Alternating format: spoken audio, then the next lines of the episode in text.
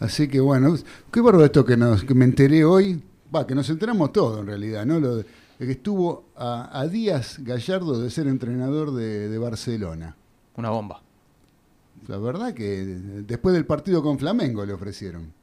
Se fue para reemplazarlo a, mm, ¿a cuál era el entrenador? A Valverde. A Valverde. A Valverde, cuando se fue Valverde, ¿y después quién vino? Setién. Después fue Quique Setién. Sí. Bueno, en lugar de Setién lo habían contactado a, a Vidal. Era, Vidal era el... Sí, Erika Vidal. Eh, claro, ese... Como el manager. Claro, una cosa así del Barcelona que lo, eh, fue compañero de Gallardo en, en, Francia. En Francia. Lo conocía de allá. Y, pero, qué cosa, ¿no? Porque eso realmente te hace sentir este, a los hinchas de River orgulloso, ¿no? del tipo, porque eh, les dijo, están ustedes. Si ustedes se deciden, yo el 3 de enero empiezo la pretemporada con River. Una vez que empecé la pretemporada con River, de River no me voy. Y cumplió. Y cumplió.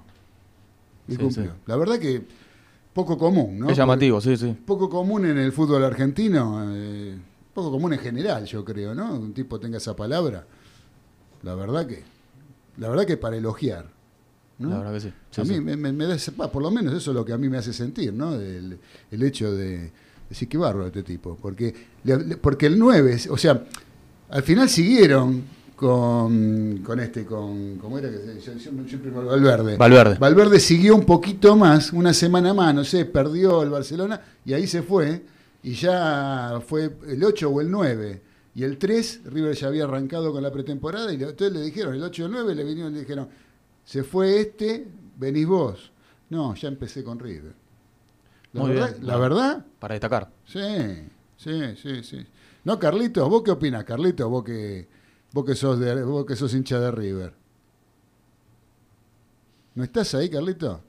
¿Quién está? A ver, de, Skype. Levante la mano el que está por Skype. ¿No me, no que, no me ves que estoy levantando la mano? Ahora sí, te veo por, por la radio, te estoy viendo. ¿Viste? ¿Viste? ¿Viste? Culpa de ustedes que no me ven por la radio. Pero lógico, es. Sí, es, canchero. Ahí se escuchó un canchero. Sí, sí, sí, estamos por, estamos por traer un mago. Un mago eh, para que haga su función de magia acá en Radio del Pueblo. Sí, no, bueno, eh, el tema es que no lo escuché bastante. Yo llegué por la parte más o menos de la mitad que hablaba de Gallardo, ¿eh? porque antes no se conectaba, tuve que entrar y salir. Así que son la, la, magia que hay que hacer con el Skype, lamentablemente. No, el tema de, Gallardo. Sí tipo que tiene una conducta. Yo, o sea, si hay un tipo que lo ama, no siendo por ahí simpatizante de Cruz, soy yo en el sentido del proceso de Gallardo, lo que estableció Gallardo y sigue estableciendo en River, esa manera de funcionar es algo muy sólido. Eh, que todo tiene un comienzo y todo un fin de ciclo, ya lo hemos mencionado también. Se puede dar en cualquier momento porque tiene, tiene un, todo tiene un comienzo y todo tiene un fin. Algún día va a terminar. Ya lo dijo vos, Lo dijo el negro Souleya, sí.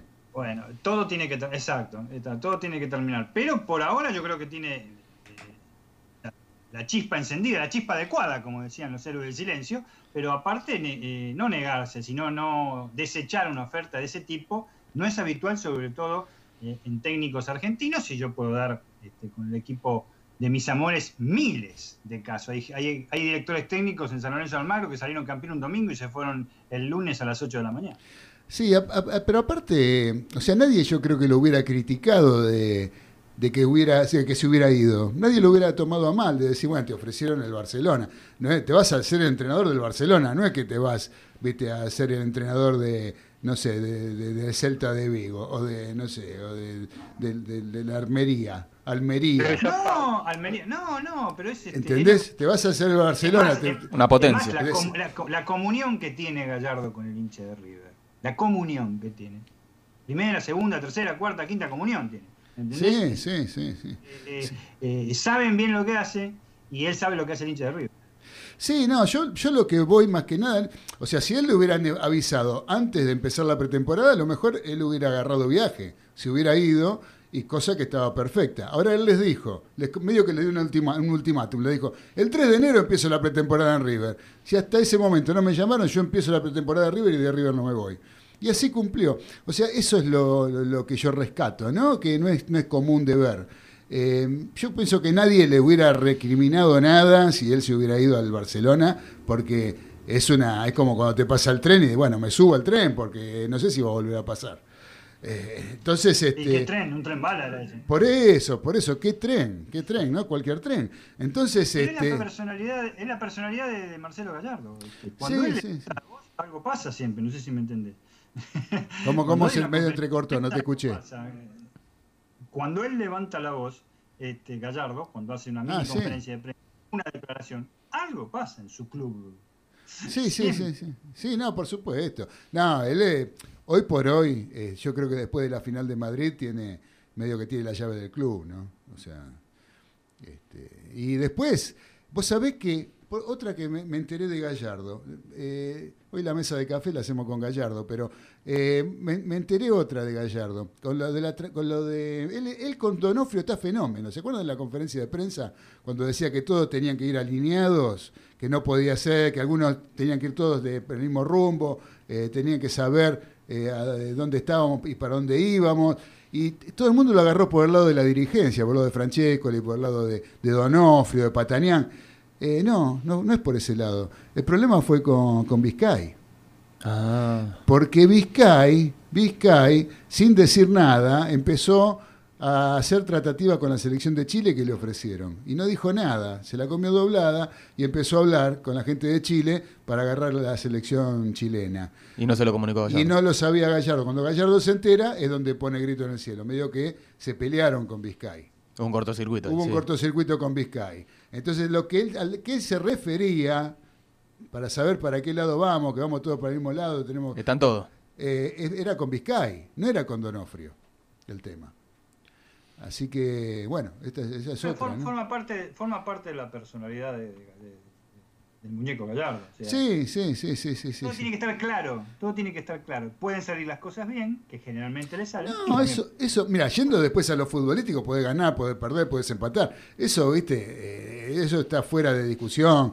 Es un partido de fútbol que lo puede ganar, lo puede perder, el rival puede ser superior. Eso no, no, no, no, no está en discusión. Sí voy a los conceptos de persona, ¿no? De, de, de palabra, del tipo que, que- que diga, este, te vienen a buscar del Barcelona y decir, no, pará, yo ya estoy trabajando en River, por ahora no, gracias. Sí, sí, no es, no es común, sí. La verdad que, y que ya te digo, que por otro lado yo creo que no sé si alguien lo hubiera, lo hubiera, este, no creo que, Recriminado, lo, claro. no creo que lo, lo- lo haya hecho por los demás ni por el que dirán de los hinchas de River, ¿no? Sino porque ¿quién no lo va a justificar que te vengan a buscar del Barcelona y te lleven? sí. Sin embargo dijo, no, Una convicción, sí. una convicción, sigo en River y se acabó, como para no quererlo, ¿no? Él lo hizo por, por Gallardo. Claro, Porque es un gallardo tipo. por Gallardo. no, no, no.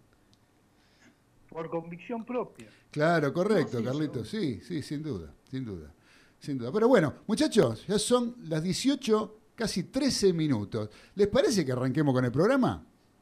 Dale. ¿Eh? Sí, Vamos. el café Gallardo. Dale, Nico, dale, dale, poné la cortina que arrancamos.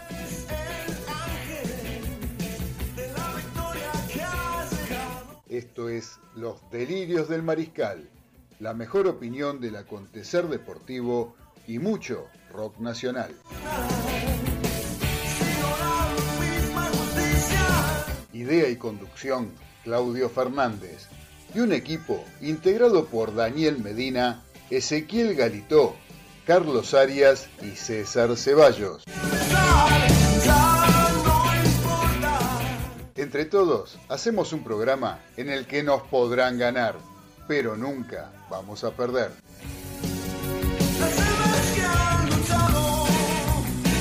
Ya arrancamos en Radio del Pueblo con los delirios del mariscal.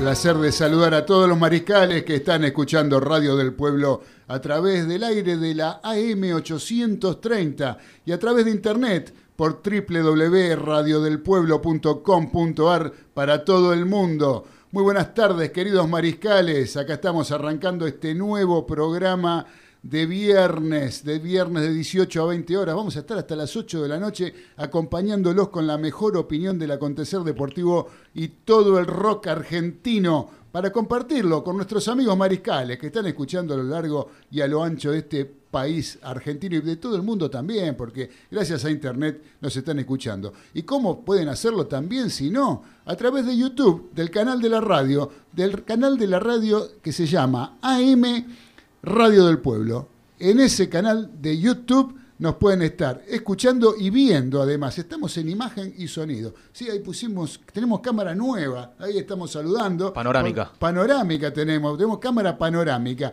Así que bueno, muchachos, eh, quien se quiera comunicar con nosotros lo pueden hacer a través del 11 44 18 13 78. Ahí nos pueden enviar mensajes vía WhatsApp. Up, ¿eh? Vía WhatsApp como lo está haciendo Beba de Flores, ahora que nos está mandando un audio. Lo mismo que Mónica de Valvanera, que dice, hola, buenas tardes. Eh, acá trabajando, ¿eh? está trabajando Mónica de Valvanera. Y este, Le hacemos compañía. Y le hacemos compañía mientras está trabajando. ¿Qué les parece? Eh, trabajando y escuchándolo. Se oye muy bien. Les mando saludos, nos dice. Bueno, muchas gracias, querida Mónica. Gracias, Beba de Flores, por el mensaje que nos está mandando. Y otro que nos está mandando nuestro amigo Cristian Barragán. Muy Sí, bien. es, eh, ahora, eso es un audio. Ahora te lo, lo vamos a pasar el audio al aire. Dale. ¿eh? Eh, Vamos a ir saludando entonces, mientras tanto, a los integrantes del equipo de los Delirios del Mariscal. Primero, al operador técnico, al señor Nicolás Olaechea, que está tomándose un juguito bagio, ¿sí? porque está, está un poquito desnutrido. Quiere, quiere información de boca, Nicolás, hace señas de atrás del vidrio. Mira, quiere información de boca, ¿a cargo de quién? Del señor Ezequiel Galitó. ¿Cómo le va Ezequiel Galitó? ¿Qué tal, Claudio? Un saludo para vos, para todos los mariscales. Igualmente. Hoy Y- tenemos un programa cargadito. hoy tenemos tantas cosas. Hay de todo. Tenemos tantas cosas para hoy que realmente, este, no sé, como siempre, siempre nos quedan cosas afuera, ¿no? Pero bueno, vamos a hacer lo posible para tratar de meter todo lo que podamos. Así es. Vamos a ver los que están conectados vía Skype. Está el señor Daniel Medina desde la localidad de Los Polvorines, en el Gran Buenos Aires. ¿Cómo anda, querido Dani? Acá estamos, este, Claudio, delirantes, mariscales, compañeros, este, esperando por un, por un nuevo programa. ¿Qué sería? ¿51, 52? Este, 52. 52. El 52, no me acuerdo. qué 52, 52. Hay que preguntarle a Carlito. Carlito enseguida te dice. La 50. madre y la hija. Epa. ¿La madre y la hija es? Creo. Ah, bueno. ¿Y, Y quién era esa voz? ¿De quién era? Dije 52 y ya Carlito saltó ahí. ¡Pac! Perfecto. En el barrio de Caballito, el señor Carlos Aria. ¿Cómo le va, querido Carlitos? Buenas tardes a todos, mariscales. Buenas Acá tardes. estamos. Bien. Todo, todo bien acá arrancando esta nueva emisión, acá de los delirios del mariscal. Estamos contentos, ¿eh? porque se viene el fin de semana. Estamos como siempre acá esperando que empiece el- la fecha del torneo. El Ya- fútbol. hoy ten- tenemos fútbol, tenemos este fin de semana. Hoy ya empieza, dentro de una horita más o menos. Sí. Tengo un relato con moraleja. Ah, a ver. Resulta que una mujer fallece, una enfermedad larga, y llega al cielo. Sí. La recibe San Pedro y le dice, hija, ¿quieres entrar al paraíso? Sí, dice Pedro. Bueno, deletrea una palabra. ¿Cuál? Amor. A-M-O-R, ya estás en el paraíso. Bueno, todo bien, hasta que llega un momento, pasan los años, San Pedro un día tiene que hacer unos trámites, la deja a cargo de la puerta y le dice, tú ya sabes cómo es esto, vienen, que deletrean una palabra, la deletrean bien, el cielo, la deletrean mal, el infierno. Bueno, en eso viene uno, viene otro, amor, que esto, que el otro, pa, pa, pa, pa, todos entraban y ve a una persona conocida, dice, pero vos no sos Ernesto. Sí. ¿Qué pasó, viejo? Era el marido. Ah. Y creo que a vos no te fue mal.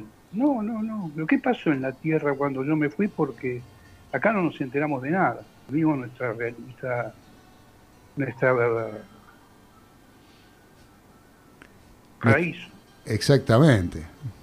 Eh, entonces le dice, mira, ¿vos te acordás esa enfermera que te cuidó los últimos dos meses? La rubia de pechos grandes. Sí, me casé con ella. Ah, Oh. mira vos. ¿Te acordás la casa esa que siempre quisimos tener con billete de natación? La compré. Ah, mira vos. ¿Te acordás el Porsche descapotable que mirábamos en la vidriera cada vez que pasábamos por la concesionaria? Me di el gusto, lo compré. ¡Qué bien! Y otra cosa. ¿Viste que siempre quise aprender a esquiar? Sí. Compramos una casa en Aspen. Vamos todos los años para allá. Ah, qué bien, dice. Pero no aprendí nunca a esquiar, así que me pegué un porrazo y acá estoy. Ah, mira vos, bueno. ¿querés entrar al cielo? ¿Al paraíso? Sí, sí, sí. Bueno, tenés que deletrear una palabra. ¿Cuál? Schwarzenegger. Directo al infierno. La moraleja. La moraleja es no le digas nunca la verdad a una mujer ni muerto. Ni muerte. Muy bien. Muy bien, Carlito. Carlito. Muy buena, muy buena. Muy buena la moraleja, ¿eh? La- hay que te- para tenerla en cuenta.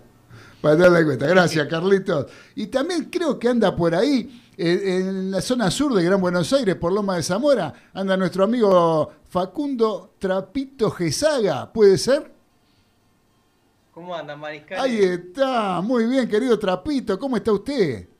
Todo bien, bien, como, como siempre. Yo acá en, en la lucha diaria, ¿no? Qué gusto tenerlo acá dos viernes seguidos. Un placer. A esto que hay tenis a ahora. llover en cualquier momento. Esto que hay- eh, claro, ahora que hay- el tema es que hay tenis, entonces usted ahí siempre al pie del cañón.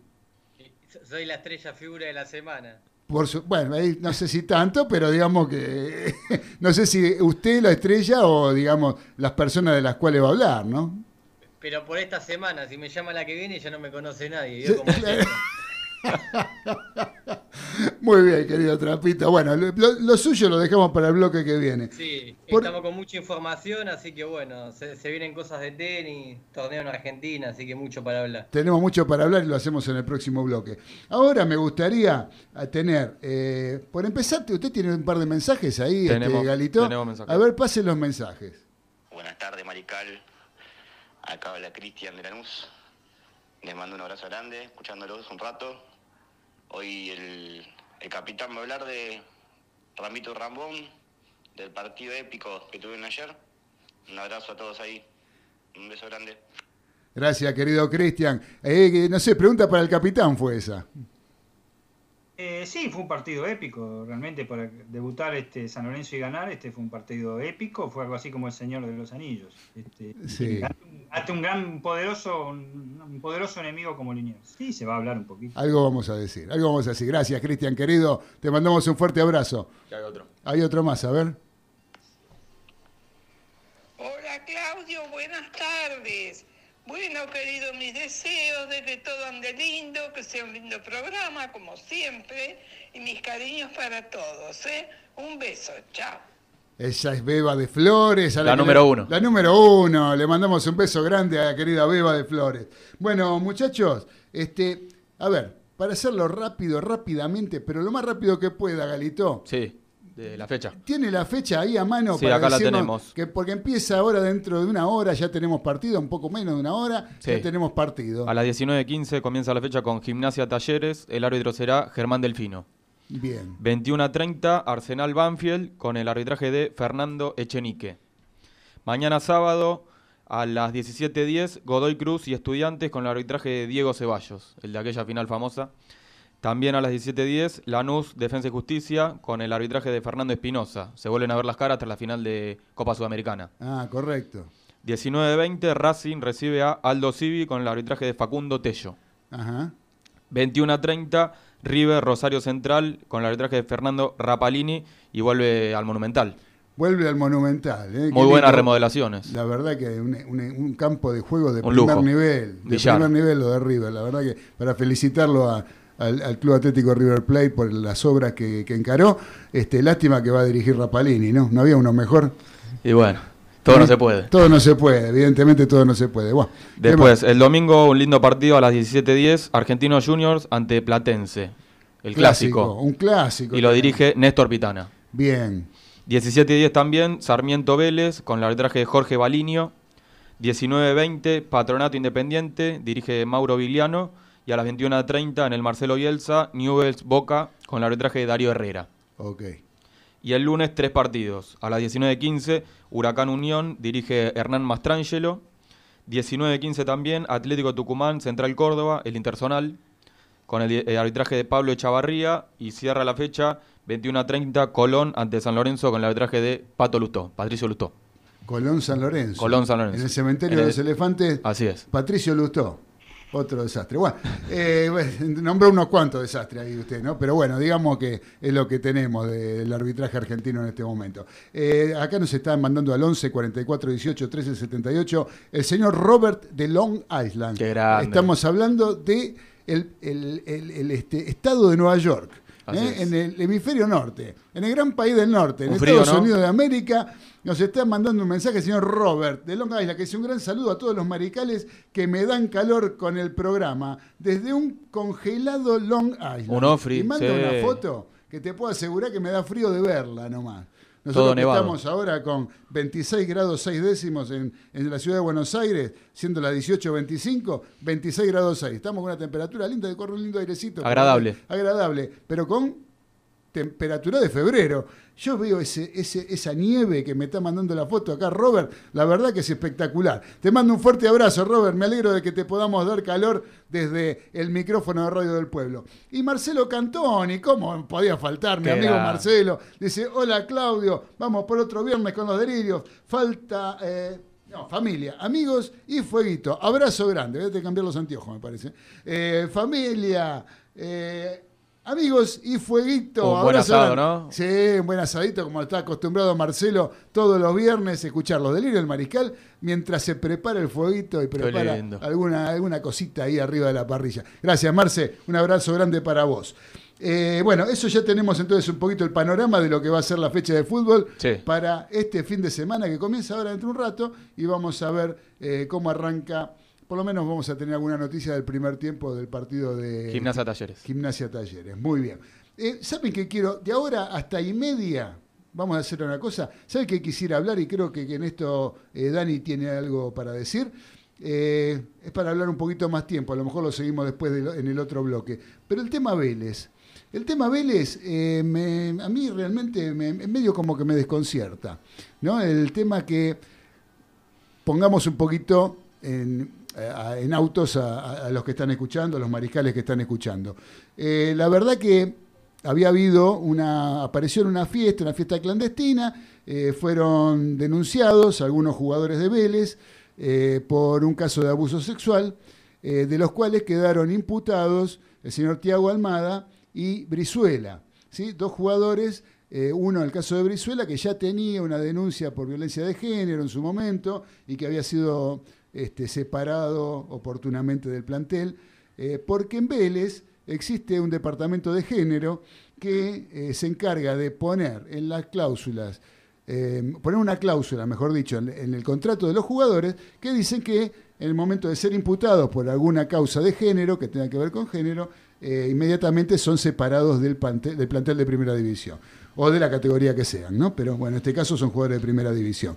Eh, los jugadores de primera división que esto no quiere decir que le están negando la, posibilidad de trabajo porque siguen cobrando, siguen entrenando, pero lo único que no son tenidos en cuenta para integrar eh, las concentraciones de los planteles que van a jugar en el campeonato o la copa o lo que sea.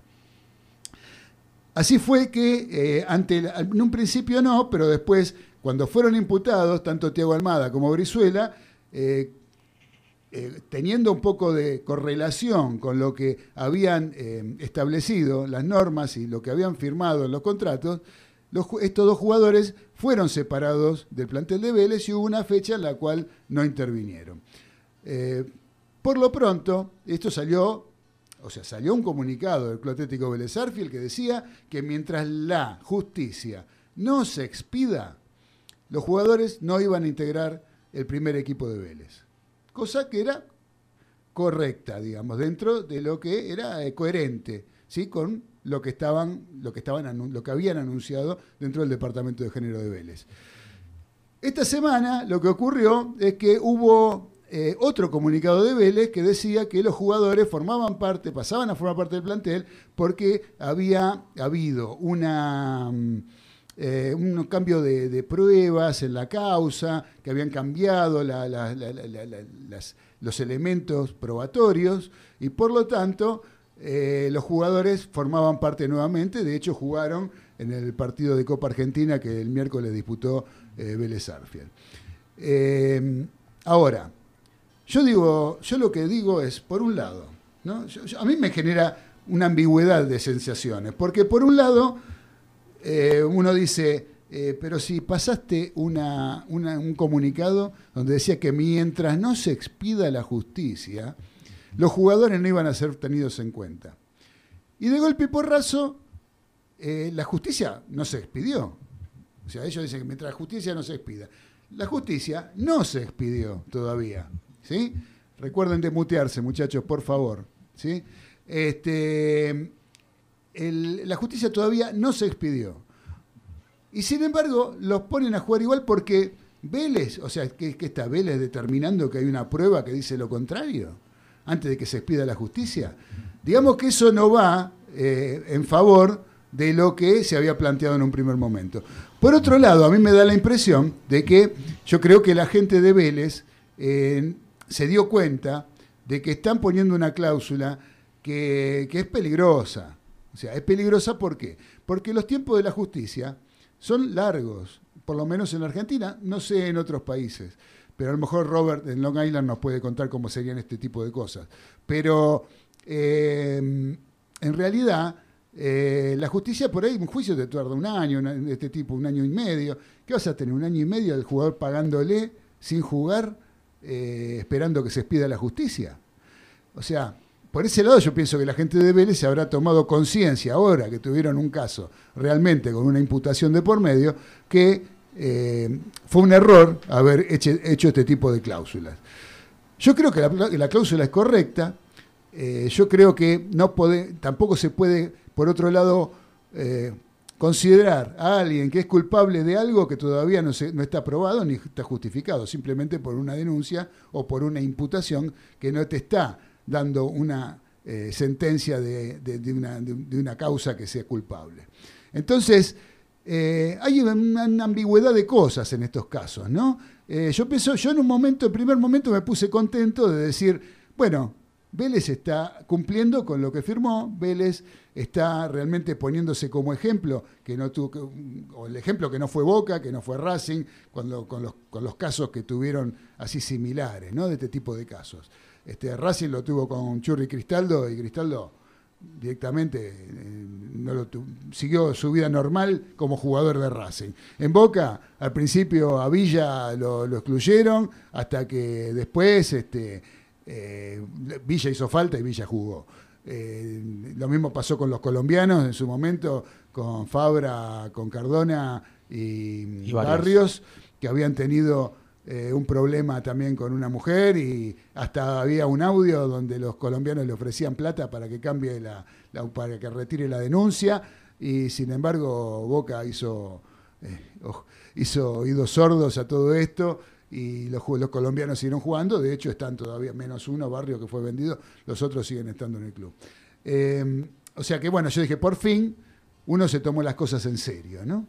Este, ahora analizándolo de otro punto de vista, eh, tampoco podemos llegar a decir que es una eh, es del todo acertada la, la- norma por, por el principio, digamos, de inocencia que todos tenemos, ¿no? Que hasta que no nos declaran culpables no podemos decir que, que- que lo somos o que alguien lo es si la justicia no te lo declara culpable simplemente por la imputación. Así que bueno, no sé, Dani, vos este, no sé qué es lo que pensás con respecto a esto de Vélez. Mira, este, más o menos como ya prácticamente lo dijiste todo, en cuanto a Vélez hubo idas y venidas. ¿Te acordás? Porque primero se lo había separado totalmente, después a los jugadores, después como no estaban todavía, demoraban por el tema de tiempos en la justicia. Como decís, en Argentina, vaya si, la, si lo- los tiempos en la justicia son, son largos, eh, se los volvió a, a jugar para, a poner para jugar Copa Sudamericana, ¿te acordás? Sí, Este, claro. Después se los volvió, eh, cuando empezaron las denuncias, se los volvió a separar, se los volvió a poner y ahora cuando se los vuelve a separar y más o menos se, eh, eh, eh, est- estaba en sintonía con lo que el Club Atlético Vélez Arfield proponen en casos lamentables, eh, cual estamos hablando, se los vuelve a sacar porque dice que variaron las cosas de manera jurídica. No, las cosas de manera jurídica siguen exactamente igual. De todas maneras, de todas maneras, y para justificar un poco que acá la raíz, la raíz en realidad es que los jugadores están, están este, otra vez jugando porque Vélez los necesita, desde ya. Son los cuatro, porque acá estamos hablando de dos, pero no eran cuatro en su momento, el tema de la, de la reunión allá acá en Loma de San Isidro. Los cuatro son jugadores titulares, vamos a empezar por ahí. Y dos principales, uno, Tiago Almada, este, que iba a ser vendido al exterior, y otro, Miguel Venezuela, que es también goleador, juega todos los partidos, y estuvo un año prácticamente colgado por este tema. Pero ¿sabes qué? Hubo declaraciones en un programa esta semana, esta semana, de un importante canal cooperativo con un programa muy importante de los domingos que está bien tarde. Todos deben saber cuál es. Está bien tarde, un programa ¿eh? Eh, de las tres letritas que está bien tarde, en donde el presidente de ser que Sergio Rapizarra, declara, SIC, el jugador quiere jugar, o sea, el jugador, cualquier jugador, quiere jugar, otra cosa no va a ser. Y ante una causa donde realmente veíamos que las declaraciones del denunciante no eran verdad, nos dimos cuenta que estaba todo armado. Un signo de interrogación increíble. Eso declaró el presidente de Vélez ¿Entendés? O sea, algo pasó para que los jugadores vuelvan, porque la causa sigue. ¿eh? Y recordemos que lo más importante es la falta de profesionalidad que tuvieron todos los jugadores, jugadores a ir 48 horas antes de un partido a una fiesta de más de 20 personas que estaba prohibido desde ya.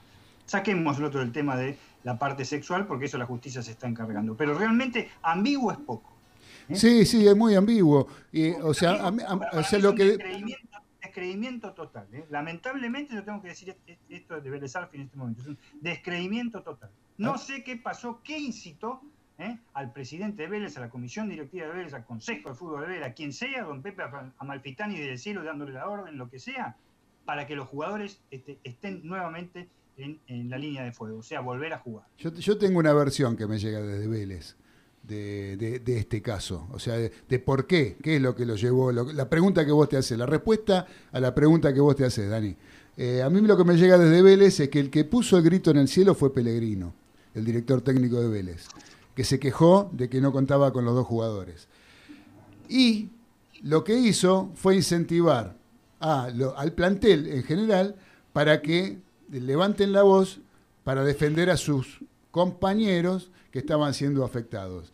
Y entonces el, plantel en general fue a plantearle a los directivos, decir, bueno, muchachos de acá, eh, devuelvan, vuélvanos a los, tanto a, a, Brizuela como a Almada, porque este, si no iban a tomar alguna medida o algo por el estilo. Entonces, por eso es que se, se levantó la medida.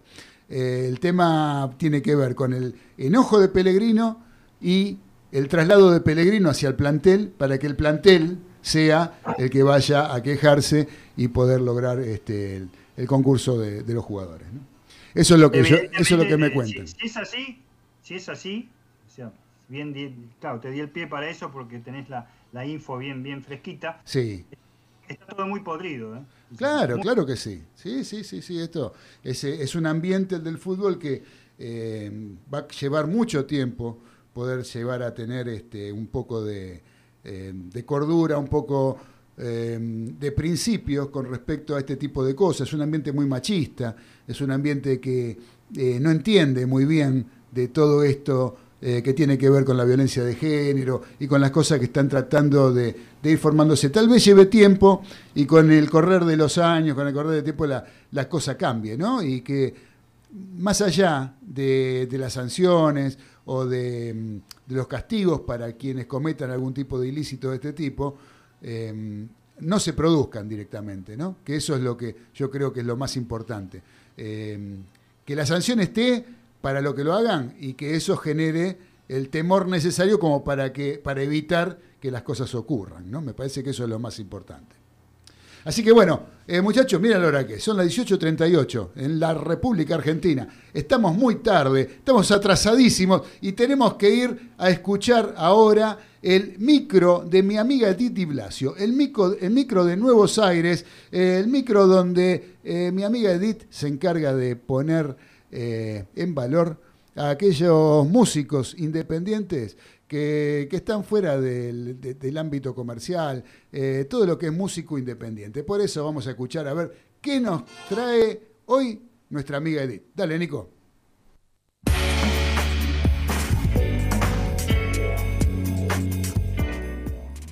Hola Mariscales, bienvenidos al micro de Nuevos Aires 2021. Los saluda Edith Di Blasio y en este segmento los ayudaré a descubrir las creaciones de nuestros músicos independientes, aquellos que no transitan por el circuito de difusión masiva. Hoy nos vamos a subir a la nave del heavy metal de Argentina. En este caso les traigo un tema de Los Antiguos, una banda legendaria de Buenos Aires con espacio para el hard rock más rutero hacen especial hincapié en las letras para rescatar la cosmovisión de los mapuches y mucha de su filosofía de vida. Pato Larralde tomó esa visión de la inmensidad geográfica de la Argentina que también ha retratado su tío José Larralde. Ajustense los cinturones porque del álbum Oro para las naves despega Senda de la Luz Fantasmal.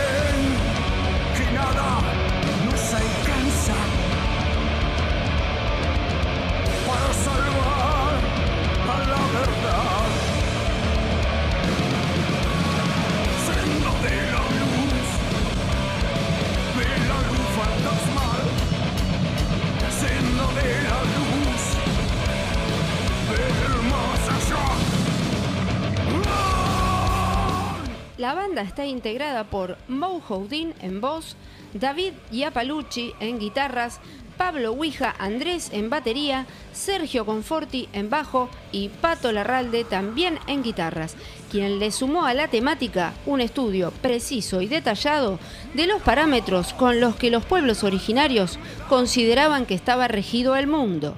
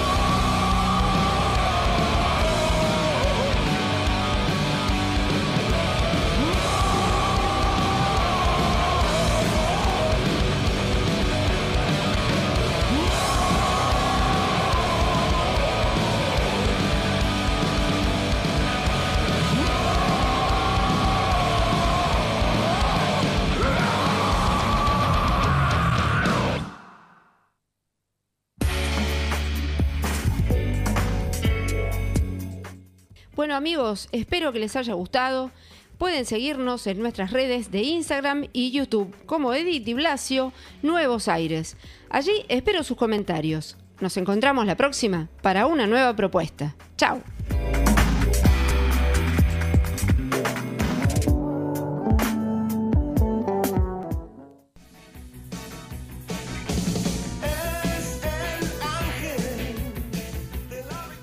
Estás escuchando Los Delirios del Mariscal por Radio del Pueblo, AM 830.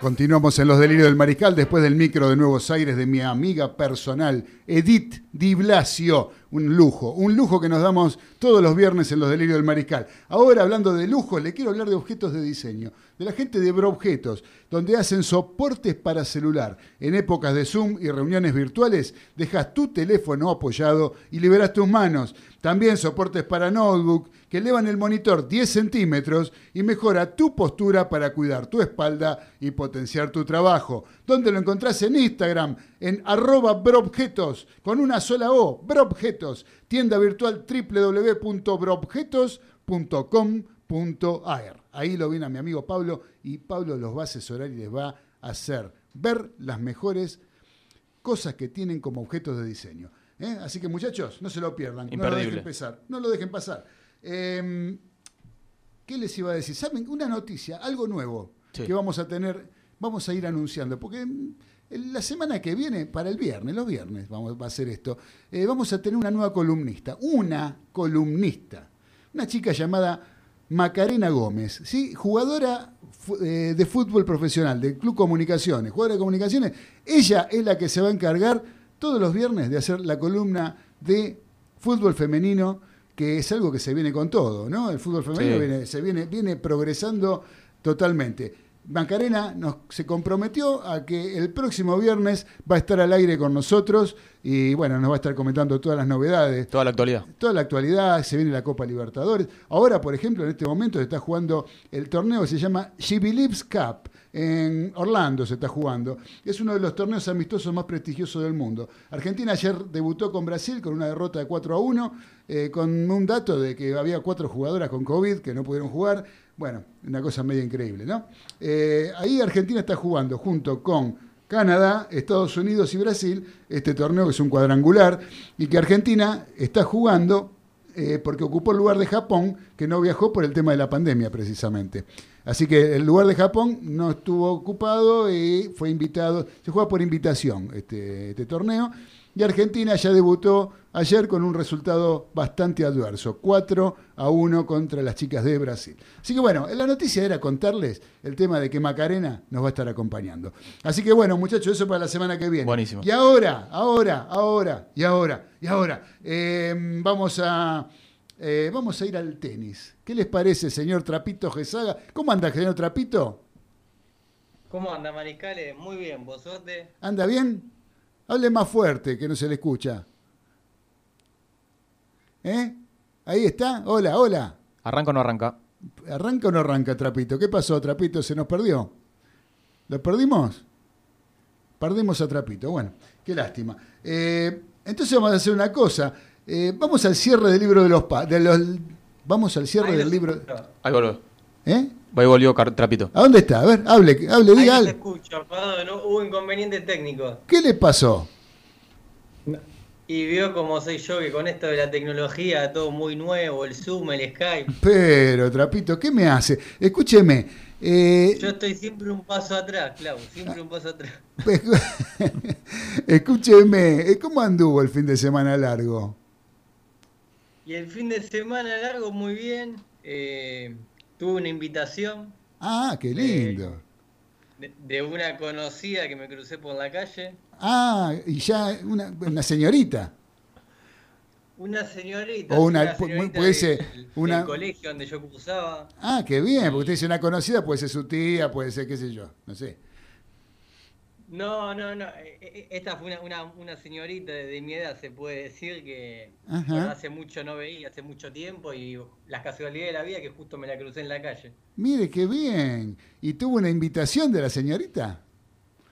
Sí, cuando, bueno, me puse a charlar, cómo andaba su vida, cómo andaba la mía. La veía como interesada, Ajá. y yo, claro, yo tengo menos tacto que una babosa, entonces como que nada. No entendía muy bien a dónde me llevaba la situación del momento. ¿Pero cómo? ¿Por qué? ¿Qué le dijo la señorita que usted no se daba cuenta? Y en un momento, bueno, después de una larga charla tendida, ella se la veía como muy cómoda hablando conmigo. Yo también, no soy Brad Pitt, ¿no? Obviamente, bien saben No. todos, pero... No, no. Bueno, Bueno, pero cada uno tiene lo bien. suyo. Cada uno tiene lo suyo, Trapito. ¿no? O, o le caí bien, ¿no? Vio cómo es esto, o quizás me vio musculoso. Vaya a saber, vaya a Vaya saber. a saber, no creo, pero El perro, bueno, el perro y el. ¿El perro y el bastón lo había llevado o...? No, eh, por suerte me había ido con una camperita, así que me tapó todos los brazos, no, no Ah. se veía la musculatura que tenía, por Claro. suerte. Claro, estaba lloviendo, ¿no? El fin de semana estuvo medio feo, sí. Estuvo medio feo, imagínese si iba musculosa, pasaba de largo. Claro, claro, porque no lo ve. Si ve el perfil no se ve usted. No, no, yo tengo que ir todo tapado, como los árabes mejor. Claro, claro. Y entonces, bueno, pero concréteme, ¿usted, usted no entendió el mensaje de la señorita si estaba interesado? ¿Cómo se llama la señorita? La, la señorita se llama eh, Luciana. Luciana. Ajá. Bueno, cuando, ¿qué, Luciana, ¿qué le insinuó a usted que, que dice que ahora se da cuenta de que parecía que le había dicho algo que así insinuante? ¿Cómo fue la cosa? Sí, y estábamos, bueno, charlando ella muy cómodamente conmigo hasta que de repente me dice, bueno, cuando vos quieras vamos a tomar un café.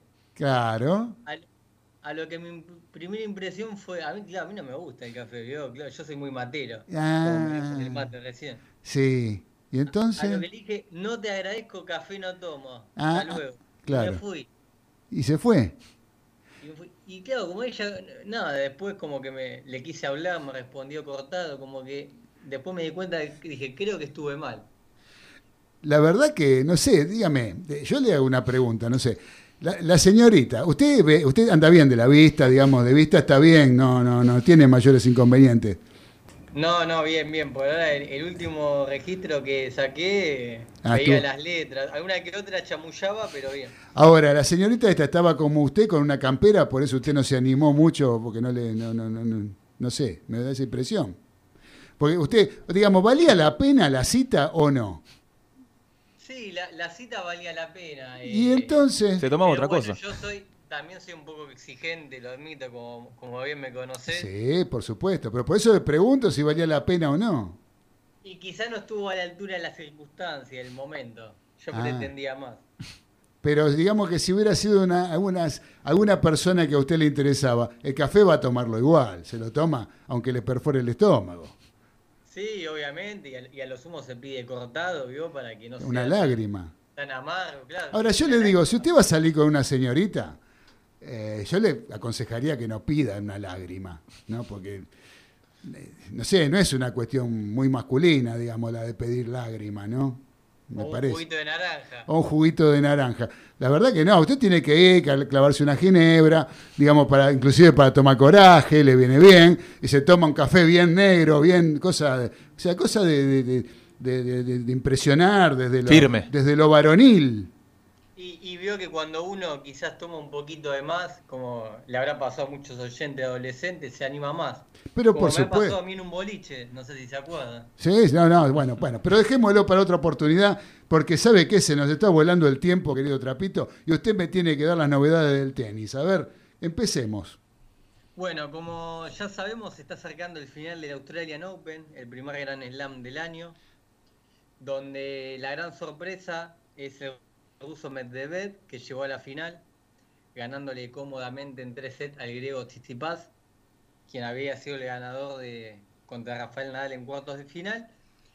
Y el otro finalista es el serbio Novak Djokovic, también ganando en tres sets cómodamente ante otro ruso, Karatsev, que venía de ser la, la promesa del torneo, la revelación, ganándole a Schwarman en tres cómodos sets y después avanzando muy rápidamente hasta el final.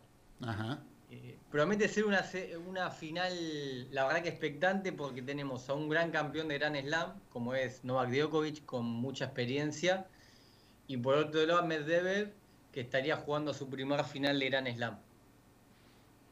Bien. Él, él- él viene a ganar el torneo de maestros, el ruso, dato Sí. no menor. Sí, ya lo creo. Antes breve. Tiene una temporada muy buena, la del año pasado. Bien. Digamos, ¿eso cuándo es la final? La final se juega este domingo.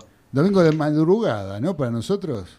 Ma- domingo de madrugada, sí, eh, debe ser 5 de la 5:30. mañana del domingo nuestra. Claro. Cinco y media de la mañana, acá dice Galito.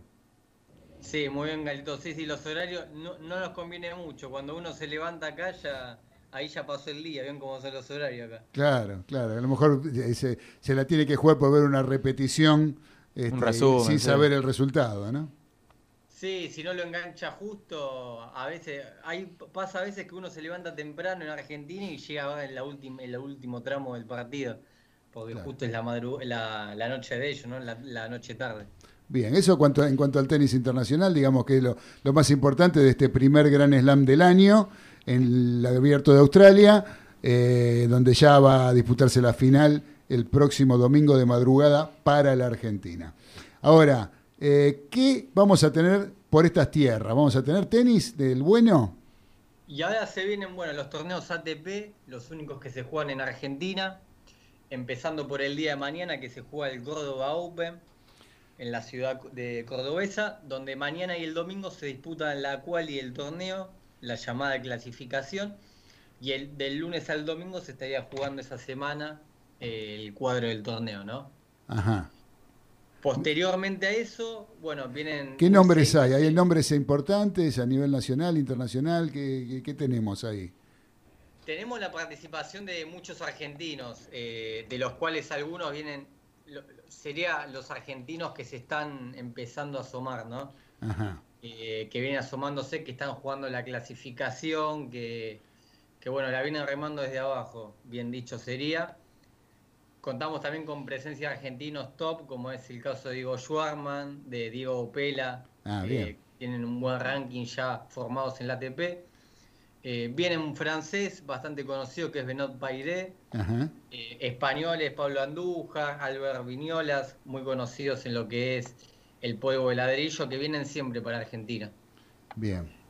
Si bien no, no vienen las grandes figuras top, eh, muchas veces quizás porque generalmente pasa que los europeos prefieren hacer giras de cemento en vez de polvo de ladrillo, vienen figuras de renombre. Claro. Y más sobre todo para la semana posterior, que es cuando comienza el torneo más conocido en nuestra tierra, que es el Buenos Aires o el Argentina Open llamado en este momento. Ajá. Eso, bueno, eso vamos a tener la novedad, pero ya todavía, todavía falta jugarse el torneo del Abierto de Córdoba, ¿no? Sí, que comenzaría mañana con las clasificaciones, mañana y día domingo, y el lunes ya empezaría el torneo.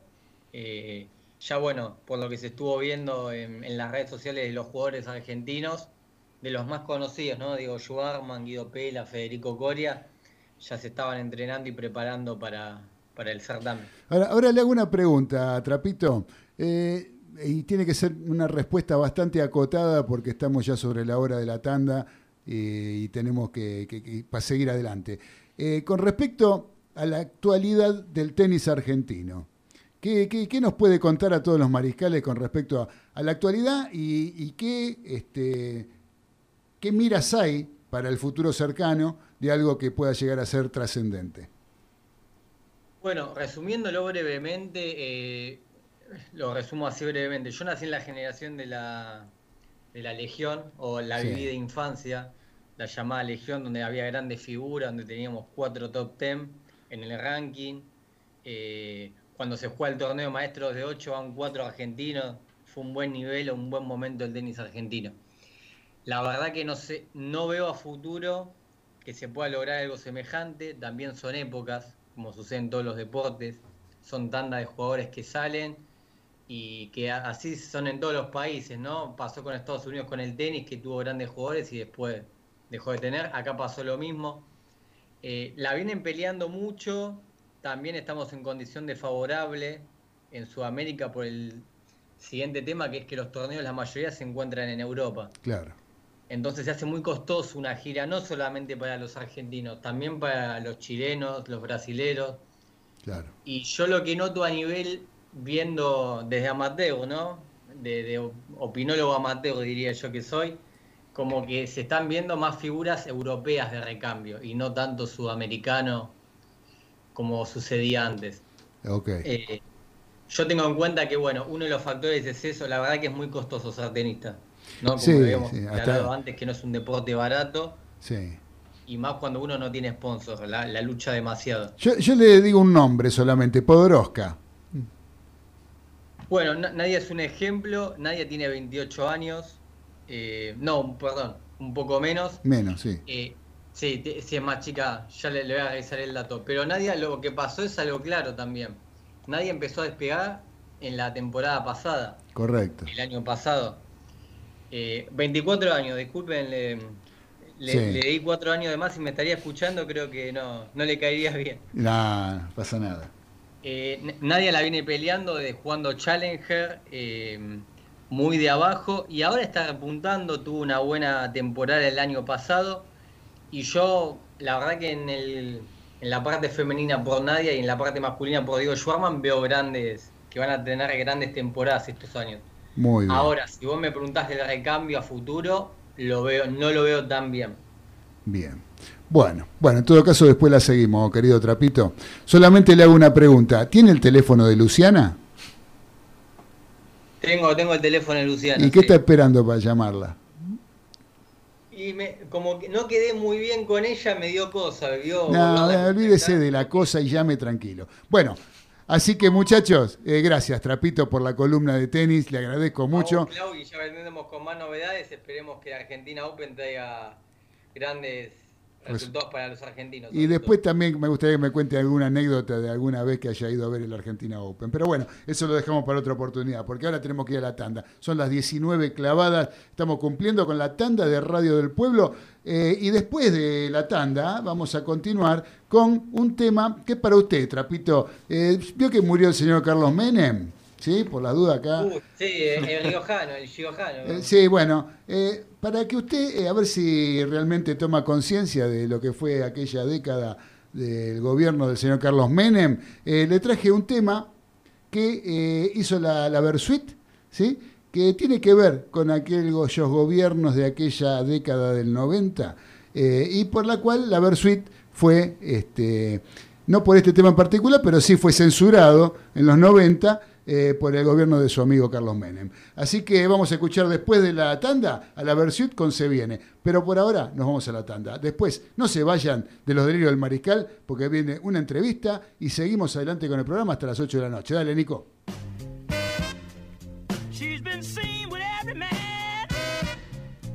Un mensaje antiestrés para sus oídos.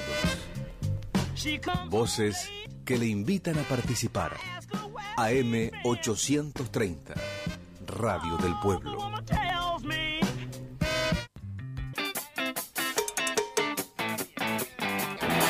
Si viene el estallido, si viene el estallido de mi guitarra, de tu gobierno también.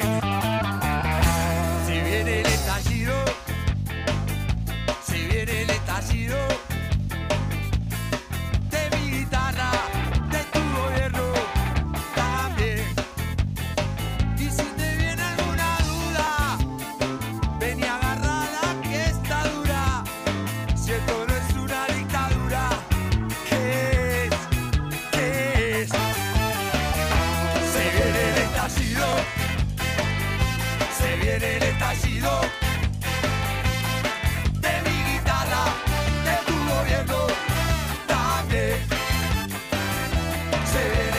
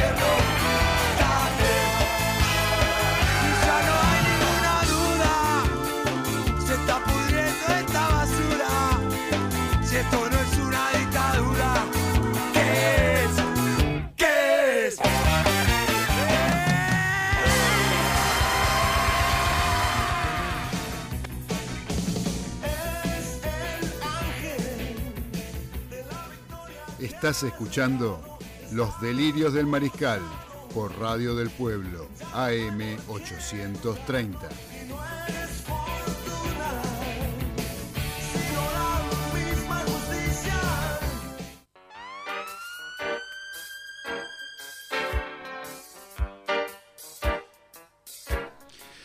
Continuamos en los delirios del mariscal a través de Radio del Pueblo AM830, donde tenemos el número de WhatsApp, el 11 44 18 13 78, para que se comuniquen con nosotros todos los mariscales. Estamos comunicados con una persona que nosotros, yo particularmente, este, le tengo un gran aprecio, porque eh, realmente lo considero de estas personas que salen a dar la cara muchas veces y no son reconocidas como tales, y lo hace de gran forma.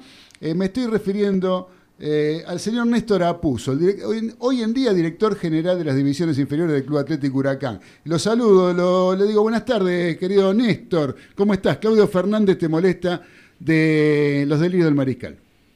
Hola, ¿cómo te va? No, te voy a corregir, en Huracán no estoy hace unos meses.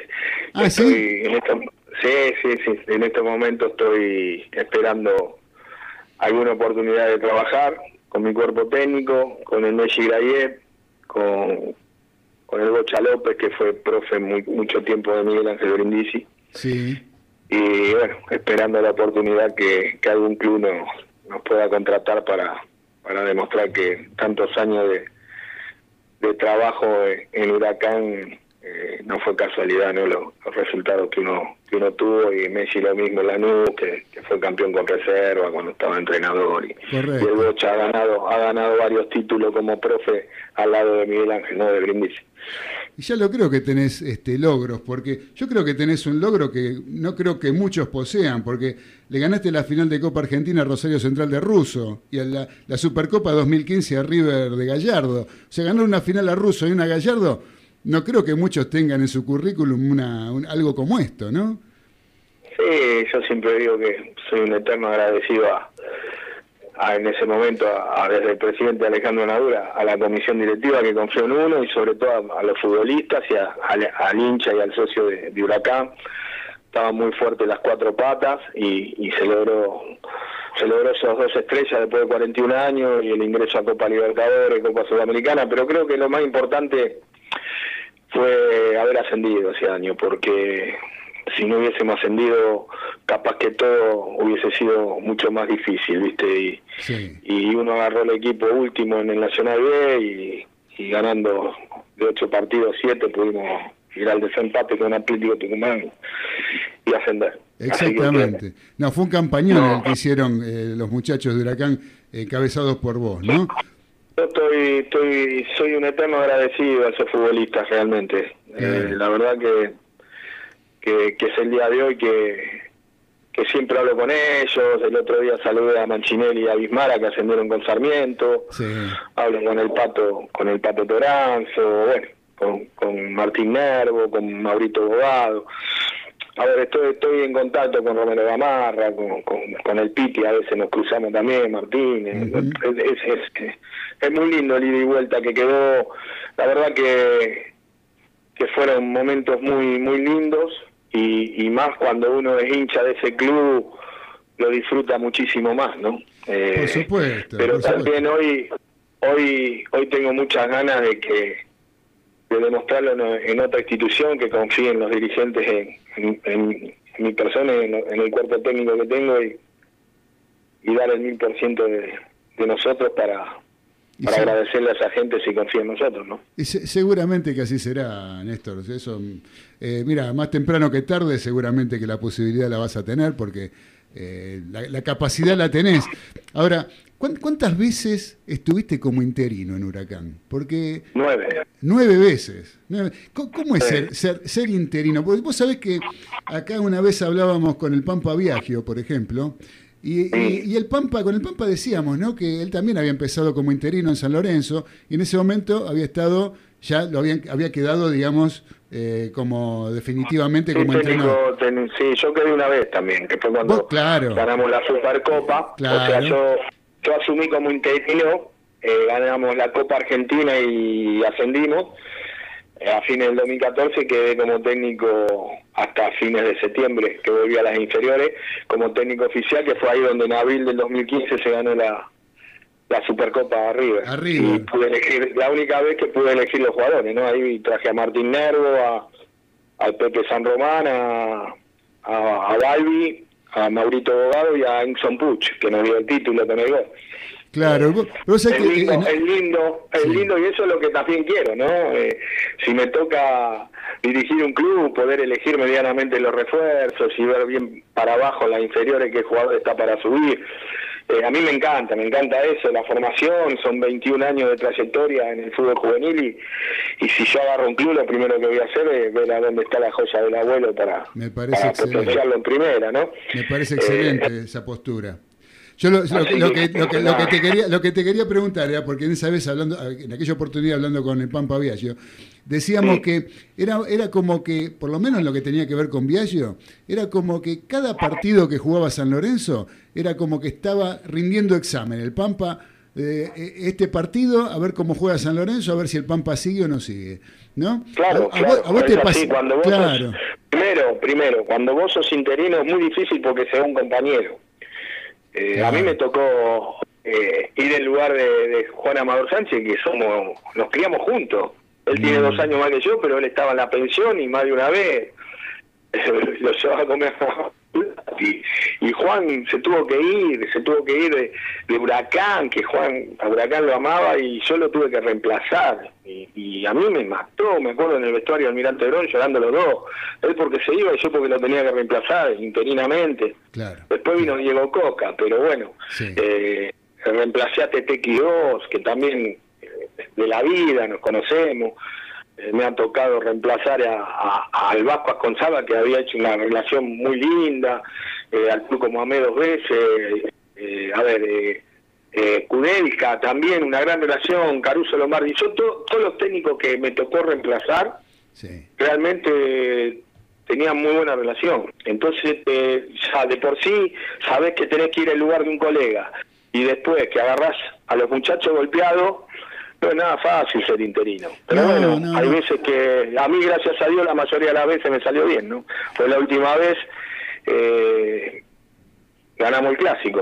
2 a Claro, 0. claro. El año pasado, El año pasado. ah, en el 2019, ganamos 2 a 0 con gol de Lucas Barrio y, y con Iglio. Sí, sí, sí, Eh, cla- clarísimo. Yo, lo, yo lo- a, lo, a lo que voy es este un poco, eh, me suena como hasta injusticia, ¿no? El hecho de que el interino está siempre está siendo indagado ahí con la lupa a ver este, hasta cuándo dura, hasta cuándo se queda y si está haciendo las cosas bien. O sea, yo a lo que voy, es ¿cuál Se es va el tirando, fíjate que claro. me fue bien, se estiró 10 meses, Eh, bueno, 11 meses, por eso, una oportunidad. hasta Esto, que- esto- esto es partido a partido para pero, el pero, ¿eh? pero no está bueno eso, porque a mí me parece que... Y está mal también para el que contratan, porque el que contrata, el interino es partido a partido, y al que contratan son cinco partidos hoy en el fútbol argentino. Claro. Si te va mal cinco partidos, que ganaste uno, empataste uno y perdiste tres, te va a tu casa. Es- es Claro, una exacto. Es una Es locura. una locura, o porque sea, yo una lo. cosa es sí. dirigir River, Boca, que sabe que de cinco partidos es muy difícil que pierdas cuatro, o sea, te, te matan. Pero Claro. los otros clubes pelean todos con las mismas armas y, y es muy difícil ganar dos o tres partidos seguidos. Muy Sí. difícil, es muy parejo el fútbol argentino, muy parejo.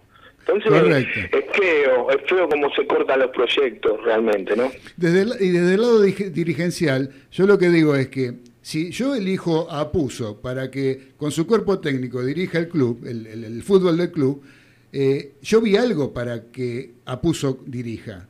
Entonces, digamos que eh, hay que darle la posibilidad para que ese algo por el cual yo lo elegí lo pueda desarrollar, ¿no es cierto? Eh, me- Seguro. me da la impresión Lo tienen que- que bancar. Eh, Lo tiene- tienen que bancar. exactamente, exactamente, exactamente, es la forma me parece. Pero bueno, el- el- el- el- los tiempos que corren es como bien, como bien vos lo describiste recién, las cosas así son, así es como estamos también, ¿no? Porque nada termina de, de engranar que, que ya este, enseguida lo estamos reemplazando. Y el caso del interino es que mientras gana sigue, y en el caso que pierde un partido, dos partidos, chau, ya le traen a otro que va a ser el definitivo. Sí, Entonces, lo que pasa es que también se desarma un proyecto de inferiores, porque vos Claro. cuando subís a primera división no subís solo, subís con tu dos ayudantes, un, un profe, y se van cuatro o cinco los cuatro o cinco mejores que tenés laburando en inferiores están con vos en primera, entonces quedan la- la- las inferiores huérfanas. Exacto, No es es una no es barbaridad. Es una barbaridad. Eh, Néstor, te, te voy a pasar con Daniel Medina, que seguramente te quiere hacer alguna pregunta. Dale, no hay problema.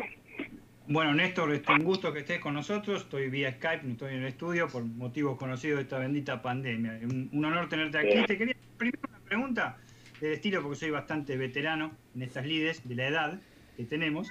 Y, ¿Con qué te quedas? Porque yo sé que sos hincha de Huracán a morir, ya, ya, ya está comprobado.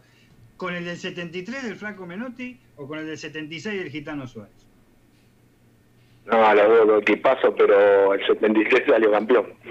Y se dio el lujo de salir campeón una fecha antes y, y con un montón de jugadores en la selección. Huracán prácticamente jugó 8 o 10 fechas con suplentes, porque convocaban a Carrascosa, convocaban a, a, Brindisi, convocaban a Vallay, convocaban a, La Rosa, convocaban a René, olvídate, eh, convocaban a René, a Babington. Ellos, fíjate, en el 74 en el Mundial jugó Houseman, Brindisi y Babington de titular en la, en la selección. Entonces, y lo reemplazaba eh, Tello, lo reemplazaba el Pulpo Escalice, lo reemplazaba Rico, lo reemplazaba Río, a Russo, que también llegó a ser convocado, Fatiga, y, y Laborato reemplazaba a Carrascosa, y jugaban todos bien. A ver, y cuando estaban todos, cuando estaban todos venían, venían de todos los equipos del Huracán todos los hinchas de todos los equipos cuando jugaba Houseman, Brindisi, Bayay, Babington y La Rosa, de Fatiga de 5, Carrascosa, Uglione, Basile y Chavay y, y Pichín en el arco. Yo tenía 10 años y, y veía gente que eran de todos los clubes, venían a ver a esos monstruos. O sea, el Huracán 73 fue algo único. Hay veces que el arquero no tocaba la pelota de Huracán. Pichín Roganti no tocaba la pelota. Es más, Russo dice, yo se la daba enseguida a René, a Miguel, a, a Carlos, dice, a, a Roque o a, o a Omar, porque ¿para qué la quería yo? La pelota se la daba a eso. Eh, te lo cuenta Fatiga, ¿viste? Y después en el 76 era un equipazo como porque se sumó Ardiles. A ver, eh, en el 76 Huracán salió campeón. Le había sacado 12 puntos, 10 puntos a- en la zona todo, y después le hicieron jugar un partido que, que estaba la cancha toda inundada y, creo que fue el Chino Benítez que hizo un gol de 40 metros que, que pateó, que era no era no, era, no, no, no se podía jugar. Y Huracán termina perdiendo esa final. Era un equipazo el, el- el- el- Huracán 76 de Gitano Juárez. Yo ya ahí tenía 13 años y, y- estaba por, por ingresar a novena división y, y me acuerdo era un equipazo. Era un equipazo. Sí, sí, también. seguro. Pero Yo en el bueno. 76 acá yo vivo en una, una ciudad acá, Los Polvorines, en el noroeste, y Lulú Sanabria, que es de acá, integraba Ah, Lulú Sanabria, sí, el sí, sí. 76. Claro. Este, pero igual era un equipazo, Sí. tenés razón. Y Sánchez, razón. Sánchez también. Sánchez también. Sánchez, sí, sí, no, tremendo, tremendo equipo también. La verdad que sí, el del 73 marcó, marcó una historia para todos, ¿eh? Este, pero. Yo creo que Huracán Sí, 73 Claudio te está entre- sí. Huracán 73 está entre los mejores tres equipos de la historia del fútbol argentino, no tengo duda. Sí, sobre todo con esa primera rueda que decís vos, porque después pasó lo de las convocatorias a la selección, que realmente ahí fue este, este un poco, era este, meta y ponga para tratar de llegar a los últimos partidos, cuando ya los jugadores, creo que lo liberaron en los tres últimos, cuatro últimos partidos, no me acuerdo. Tal cual. Este, Tal y tuvieron que, que sudar la gota, la gota, me acuerdo, pero, pero sí, muy merecido aparte porque era fútbol puro. Eh, la- Claudio recién te preguntó por el tema del, del fútbol que está muy parejo, decís vos, y vos realmente lo sabés, porque sos técnico y estás siempre ahí, no solo en inferiores, sino en todo lo que dirigiste hasta ahora en primera y vas a dirigir, si Dios quiere. Eh, ¿Se emparejó? Puede ser la cosa, pero ¿se emparejó para arriba o para abajo, Néstor? ¿Qué te parece? No, para mí se está emparejando para abajo. Soy sincero. Yo lo que veo por ahí es un salto de calidad en el sentido de no haber, al no haber descenso, que aparecen, van apareciendo de vuelta los, juveniles, se animan más los clubes a poner juveniles, y el muy buen trabajo que empezó Hermes Decio, que ahora está siguiendo Bernardo Romeo, pero sobre todo de la mano de Bocha Batista, las selecciones juveniles empiezan de vuelta a, a vislumbrar algo, cosas mejores. Pero después a nivel, a nivel equipos, eh, yo creo que hoy aparece un Banfield que juega bien, un Talleres que juega bien, pero después tenés a Boca y a River, que River la verdad mereció salir campeón de América, porque vos vi, vi- la final del Santo y Palmeira y la verdad, si River hubiese jugado la final como jugó en, en Brasil la semifinal, salía campeón caminando, con dos jugadores menos. En ese sentido, podemos decir que el fútbol argentino pegó un golpe para arriba, no en el nivel, pero sí en lo que fue resultado, porque fíjate que, que llegó a semifinal Boca y River, y, y después en Copa Sudamericana jugaron dos, dos equipos argentinos en la final. Y un defensa Sí, sí. que la verdad que, De- que felicitar, felicitar a, al club, a Hernán, a, a, a todos los jugadores, porque un, un equipazo, un, un gran campeón, y un Lanús con un montón de pibes también que, que de la mano de Nicola como presidente y, y Subeldía, y también felicitarlo.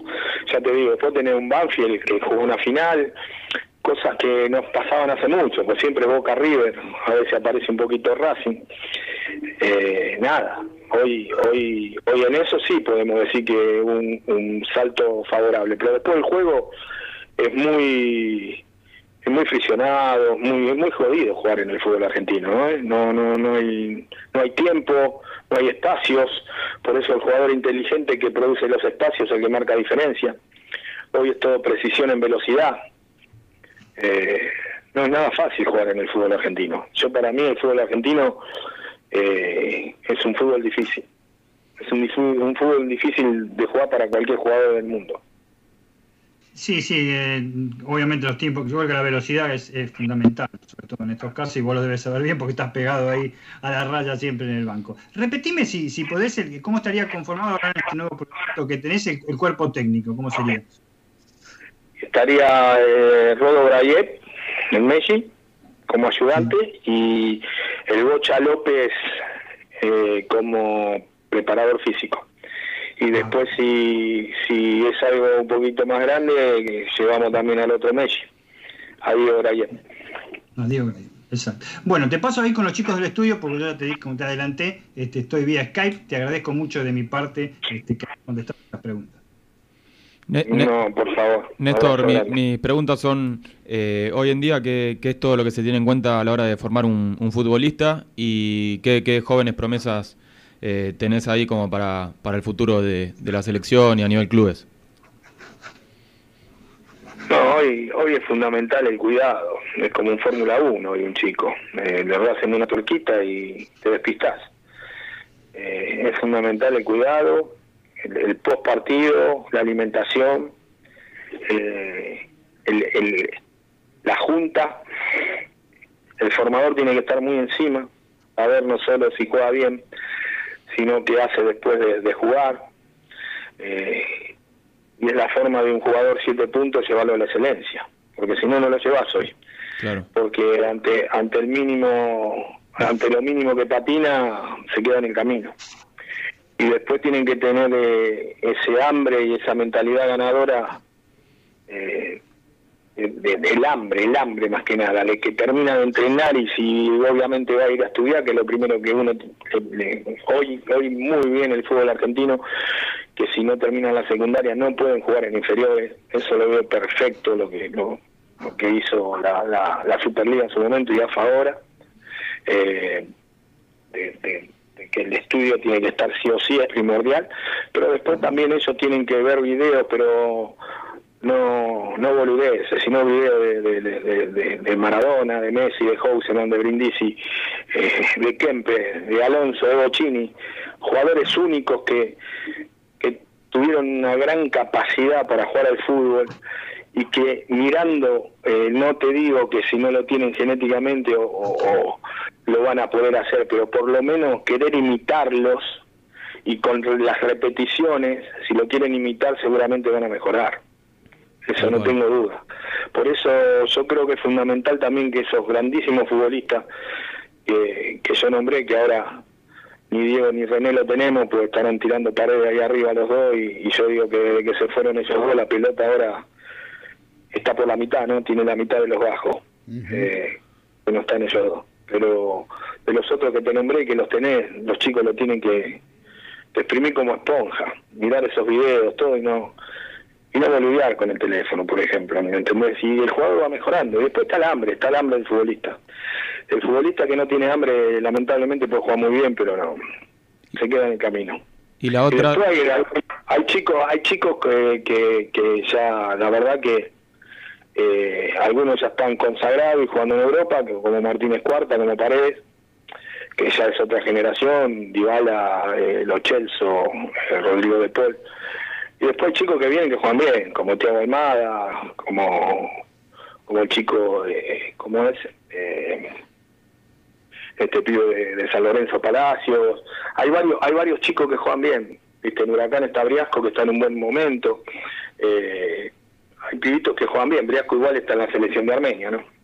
Pero pero hay hay varios, hay varios chicos. Está, está eh, Galopo en, en Banfield. Eh, hay varios chicos que juegan bien. Hay muchos que juegan bien. Hay muchos que juegan bien. En talleres, ahora se fue Pochettino, que juega bien también, que salió de Boca.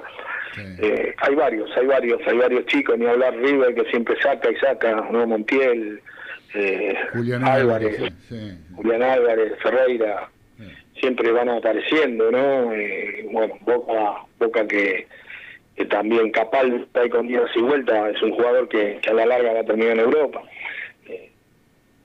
Independiente, tuvo que, que Racing, que también está Saracho, hay, hay, hay muchos chicos que aparecieron que juegan bien y ya te digo, eso también está en la mano del Bocha Batista, ¿no? Que, que está haciendo un muy buen laburo en la sub-20. Dale, muchas gracias. Bueno, No, pues- Nés- Néstor, te hago una última y ya no te molestamos Dale. más. Eh, ¿cómo, lo, cómo no, lo yo ves a, ¿Cómo lo ves a Globo? ¿Cómo lo ves a Huracán con Israel Damonte? No, yo con Israel tengo un ida y vuelta muy lindo, eh, lo, lo dirigí, mi último, mi anteúltimo paso. Claro. Estaba ahí, después se fue a Banfield. Y quedó una gran amistad y yo hablo habitualmente con él, le deseo lo mejor, tiene un- unas condiciones enormes, es muy, muy laburador, muy aplicado, tiene la escuela estudiante aparte, te imaginas que, Sí. que labura como loco. Y creo que, que le dio vuelo también a mi laburo y eso se lo, se lo agradezco siempre, ¿no? Porque hoy hay 22 jugadores de inferiores en la primera del Huracán de los cuales la mayoría de los partidos entre banco y, y- y- los 11 que arrancan hay casi 10 jugadores inferiores, que no es poca cosa, 10 o 11 jugadores inferiores. Y él le dio vuelo, le dio vuelo a varios chicos, se lo había hecho debutar a unos cuantos, caso Ibáñez, caso Currinca, Maidana, y, y él después la siguió con Gese, la siguió con, con, con Navarro, ahora con Agostino Espina. Eh, nada, eh, es una continuidad de, de apostar a los chicos y, y después acá ahora, ahora viene el flaco Jacob, eh, va a estar Mosquito Silva de vuelta, está ahí el chiquito el tres estudiante, Sí. bien. Y nada, creo que por ahí llegamos, ya no estoy, no, la verdad no, no lo sé, Sí. los colombianos por ahí llegamos. Y bueno, a los chicos y el laburo, yo creo que, que va por el buen camino. Es la realidad. Con el buen camino. Bueno, Néstor, este, una lástima que no haya, eh, por lo que vos decías recién sobre los videos de Maradona, de Alonso, de Bocini, que no haya demasiado material, ¿no? Como ho- hoy en día estamos acostumbrados a que vemos absolutamente todo el fútbol. Todo, todo. En- Pero en- ¿sabes en- qué pasa? Si lo buscas, los encontrás, aunque sea en cuentagota. Sí, algo cualquier, hay, sí. cualquier, cualquier pase entre líneas del Bocha o, o, Sí. o cualquier gambeta de René. Sí. Eh, bueno, de Diego hay de todo, pero o, o- o ese ida y vuelta y el salvar un gol en la línea de Miguel y, y a los 20 segundos hacerte un gol en el otro arco, eso si lo buscan lo encuentran. Porque Miguel, por ejemplo, en el 81, en los videos de Diego, fue igual o más importante que Maradona. Sí, sí, sin duda, sin duda. Que, sí, en Boca, es más, este, hasta en, el- en- en los hinchas de Boca en aquel momento, yo recuerdo que estaba más reconocido, Brindisi era Miguelito, Maradona era Maradona. Exactamente. En aquel Así momento. que bueno. Bueno, Bueno. Néstor, este, muchísimas gracias. Eh, después No, te van a estar comunicando con vos, acá Ezequiel de la producción, eh, porque te queremos hacer llegar un presente de la gente de Broobjetos, eh, que tiene objetos de diseño. Te queremos eh, hacer llegar este un, un regalito de parte nuestra. eh. Dale, muchísimas gracias. ¿eh? No, eh, agra- los agradecidos somos nosotros eh, por la deferencia que tuviste de atendernos y esperamos de- deseándote todo lo mejor para que puedas conseguir club, para que puedas seguir desarrollando tu, tu, tu trabajo de, de entrenador. ¿eh? Con el mayor de los éxitos. pronto, ojalá. Exactamente. Abrazo y hasta siempre. Gracias. Era la palabra del señor Néstor Apuso, ¿eh? que está buscando eh, club. Está tratando de conseguir club para continuar trabajando. Eh, Un grande. Sí, ahora vamos a escuchar un poquito de música, ¿sí? Vamos a seguir con la música, porque lo que viene ahora es también de la década del 90. Antes dijimos, hablamos de la década del 90, qué sé yo. Bueno, vamos a escuchar a La Renga con el tema Veneno. Dale, Nico, ponelo.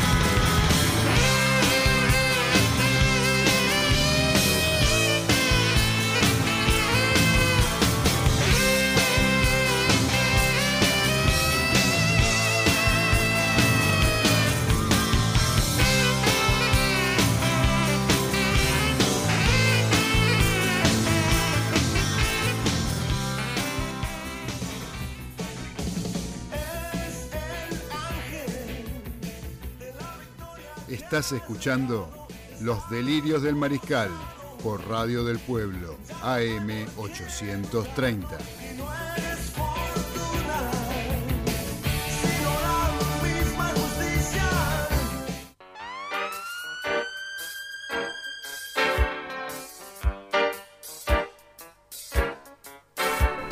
Ya arrancamos el último bloque de los delirios del mariscal mientras nos está saludando el señor Gustavo González, que dice, eh, hola, buen programa Mariscales. Bueno, muchas gracias querido Gustavo. Te mando un fuerte abrazo, ¿sabes cuánto te quiero? Te mando un abrazo muy grande. Eh, lo mismo que nos está escribiendo Adriana de Almagro, eh, hincha verdolaga, que dice, hola Mariscales, los felicito por la entrevista y le mando muchos saludos. Adriana la verdolaga de Almagro. Muchas gracias querida Adriana, un beso grande para vos.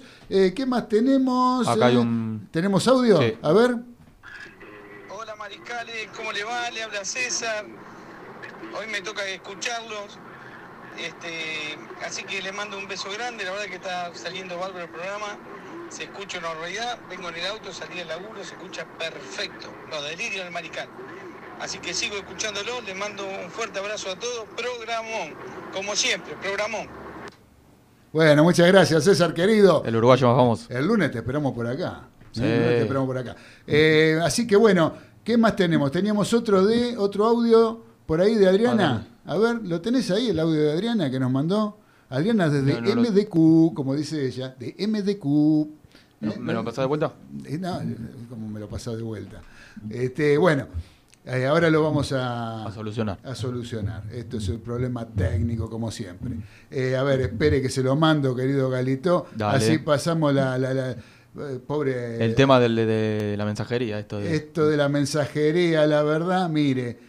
Eh, ¿Cómo me hace trabajar usted, Galito? No, no, pero es posta, te digo. ¿Es posta? Es Ah, posta. pero qué bárbaro. ¿eh? Yo pensé que usted era joven. Yo dije, yo soy el viejo. Ahí está, ahí está, ahí está, ahí llegó. A ver, a ver. Acá desde Mar del Plata, Adriana, deseándoles un muy, muy buen fin de semana a todos los mariscales. Muchas gracias, querida Adriana. Un beso grande y gracias por los buenos deseos. Desde la feliz. Desde la ciudad feliz. Así que bueno, ahora che, vamos a meterle porque ya lo tenemos ahí empujando al señor este, Raúl Granero, que viene después en honor a la verdad. Programones, ¿eh? periodista De los buenos. Si los hay, es el señor Raúl Graneros. ¿eh? Así que en honor a la verdad se llama el programa, que viene pegadito a nosotros, ¿eh? para no perderse la programación de Radio del Pueblo. Vamos a seguir adelante entonces, ahora con la voz de la experiencia. ¿Qué le parece, Galito? Dale, vamos con ¿Eh? eso. Vamos con la voz de la experiencia, querido Carlitos Arias. Hola gente, ¿cómo andan mariscales? Muy bien, Hoy los voy a Carlitos. llevar- Los voy a llevar a la cancha de River, el Nacional del 75, un día de los inocentes, Uh, 28 del 12. River había ganado la zona A del Nacional y clasificó para la fase final, que eran ocho equipos, todos contra todos, siete partidos en cancha neutral. Si River conseguía coronarse campeón, iba a ser doblete. Y lo consiguió. Campeón invicto. En esa fase, ganando 5 y empatando 2. El partido final era contra Central, en cancha neutral, que era la cancha de Ñuble. Yo estaba haciendo la colimba y no podía ir hasta Rosario a ver el partido porque no me podía alejar 100 kilómetros de mi destino, si no era desertor. Entonces estaba en casa y le digo a mi vieja, vieja, me voy a la cancha. Me dice, ¿cómo estás a la cancha si yo no juego en el Rosario? Sí, sí, sí, pero yo me voy a la cancha arriba a escuchar el partido. Pero quédate acá en casa, que vas a ir a la cancha arriba a escuchar el partido. Sí, sí, sí, me voy con la radio chiquita a escuchar el partido. Me fui para la cancha, estaba abierta la San Martín Baja, entré, estaba todo apagado el estadio, y éramos, en la oscuridad se veían unas 20, 25 personas. Íbamos empatando, faltaba un minuto, entró la Pepona, Pepona Rinaldi, hizo el gol del triunfo, 2 a 1 River, se termina el partido, River campeón. Se prendieron las luces del estadio. Ya eh, no éramos más 25, éramos 100, 200 personas. Qué barro. Bajamos al fiel y en media hora estaba lleno, lleno, lleno, lleno el fiel de, de hinchas, pululando, gritando, saltando, abrazándose con otros, se encontraban ahí en la cancha. las tribunas estaban llenas también. Y la verdad que muy emocionante fue todo. Y yo saqué césped de bajo uno de los arcos. Ya había sacado césped del arco de la cancha de Vélez donde hizo el gol Bruno.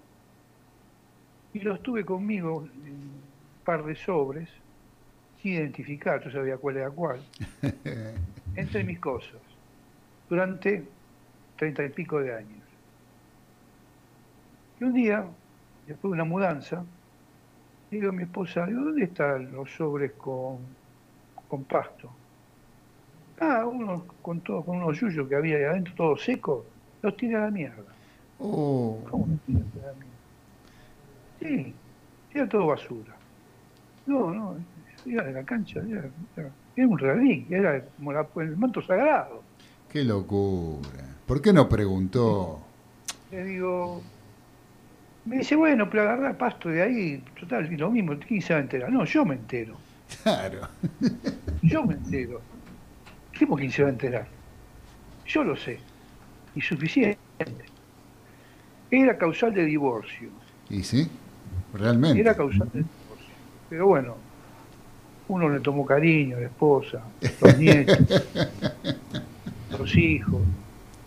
Y bueno, ¿qué vas a hacer? ¿Qué va a hacer? Estaba- ¿Qué- qué- qué- qué- aparte de la anécdota, eh, ¿qué, gran año el de River ese, el año 75? ¿Qué equipo, cómo jugaba ese equipo de la Bruna? Realmente daba gusto, daba gusto verlo.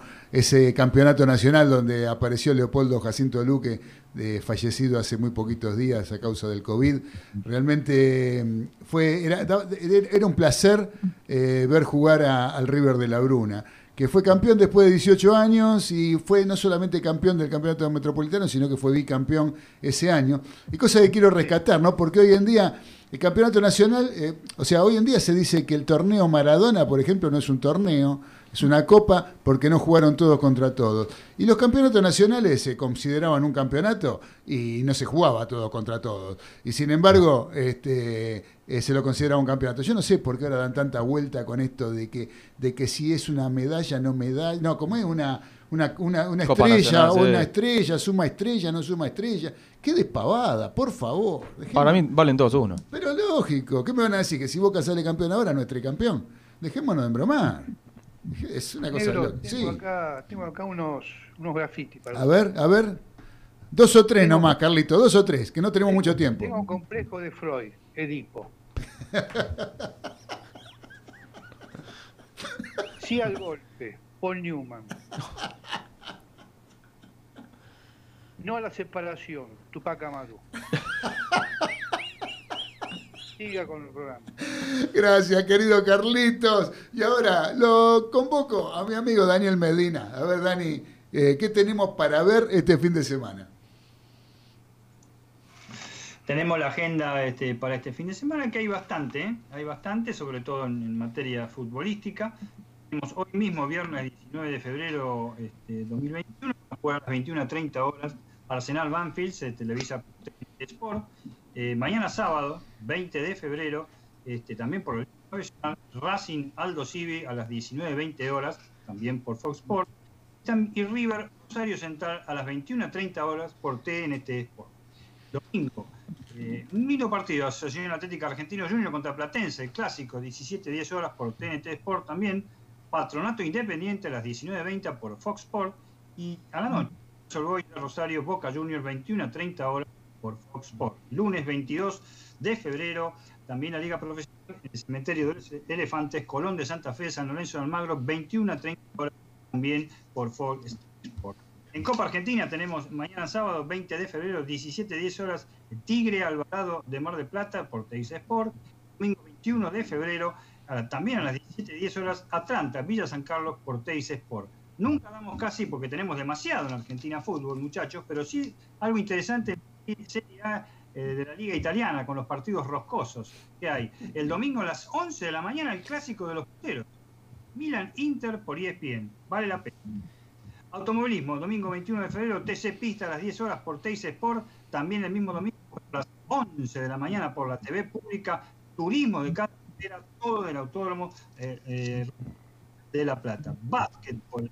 El, día viernes, hoy, Cleveland Cavaliers a las 21 horas por NBA League Pass.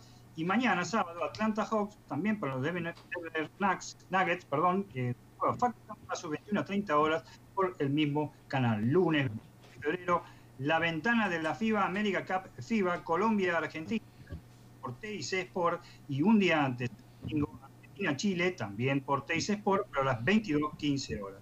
Sábado, en, en tenis tenemos el sábado 20 de febrero final de Australia, eh, femenino a las 5 de la mañana, como bien ha dicho, repito, por ESPN 2, el domingo la final masculina también eh, a las 5 y media de la mañana, Novak Djokovic contra Medvedev por ESPN 2 y el lunes 22 de febrero comienza la, la, la transmisión del terrible torneo ATP de Córdoba, primera ronda, 14.30 horas, 18.30 horas por E ESPN 3. Por último, Domingo 21 de febrero, y para no perderse, el Seis Naciones, tremendo partidazo, Francia-Irlanda, a las 12 del mediodía, con cervecita y aperitivo y, y, y por ESPN. Muy bien, querido Dani, muchísimas gracias. Gracias por, el, por, la agenda que, tenemos para el fin de semana. Les cuento que en el Bosque de la Plata, eh, disputado ya 35 minutos del primer tiempo, el local, Gimnasia y Esgrima, le está venciendo a Talleres de Córdoba por 1 a 0 con gol de Weigan a los 4 minutos. ¿Eh? Que bola Junio a Boca. Que tiene que. Eh. Tome, tome nota, Galito, tome nota, ¿eh? que andaban queriendo comprar un pobre muchacho colombiano sí, que tremendo. le salió mal la, la, la, revisión médica. La revisión médica. ¿Qué tiene de todo eso? A ver, de los pases. De los Habla, pases. Los pases más trascendentes. A ver, eh, ¿qué tenemos para, para ir finalizando ya con nuestro programa? Bueno, tenemos de, los de los denominados grandes, Boca con solo Marco Rojo. Después River, eh, buenas incorporaciones como Jonathan Maidana, eh, Al, eh, Alex Vigo, José Paradela, Agustín Fontana, Agustín Palavecino. San Lorenzo Almagro también que se reforzó bien con Diego Braguieri, Jalil Elías, Lucas Melano, Franco Troyansky, Independiente con Juan Manuel Insaurralde, el ex Boca, Jonathan Herrera y Adrián Arregui. Y después la Academia, Racing Club, con Ezequiel Esqueloto, Maximiliano Lovera, Tomás Chancalay eh, y se destaca también Nacho Piatti, el ex San Lorenzo, Aníbal Moreno de Newells y, y sí, Nacho Piatti me parece la, una de las figuras que contrató Racing. Y después, bueno, tenemos en, en Godoy Cruz el, el, caso que hablábamos de Ezequiel Cirigliano, que viene de jugar de, en la eh, primera B de Chile, en el San Luis de Quillota. Bien. Eso digamos que son los pases más trascendentes. Así es. ¿sí? De los equipos de River. Vos sabés que hay un mensaje del señor Fernando de Santelmo que dice muy buena la entrevista. La verdad que el Globo de esa época era un equipazo.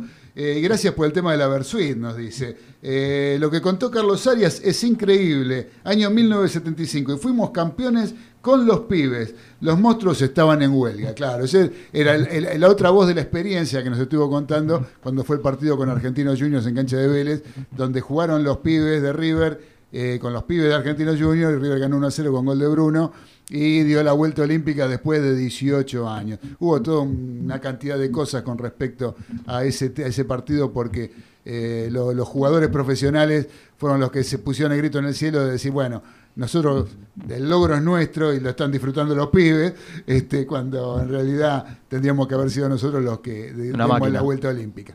Bueno, eh, eso es otro tema. Eh.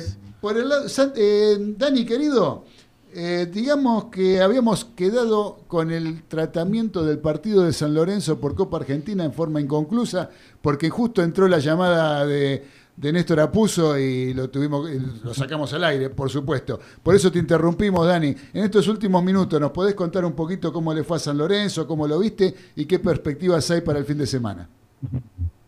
Sí, no, desde ya. Fue un triunfo de 3 a 0 sobre este, el Club Social y Deportivo Lineal de la primera D, ayer en el, Minera de Mar del Plata. Todavía me estoy explicando, gente de San Lorenzo se está explicando por qué mandaron a San Lorenzo Mar del Plata, tan lejos cuando podría haber sido en cualquier cancha de acá. Un triunfo claro de San Lorenzo, un equipo más o menos alternativo, que cual, cualquiera podría haber sido titular. Importante fue la vuelta de los, de los paraguayos. Este, eh, Ángel Romero, eh, Oscar metió dos goles, este, el, el, primero fue de Alexander Díaz, en realidad a los siete minutos.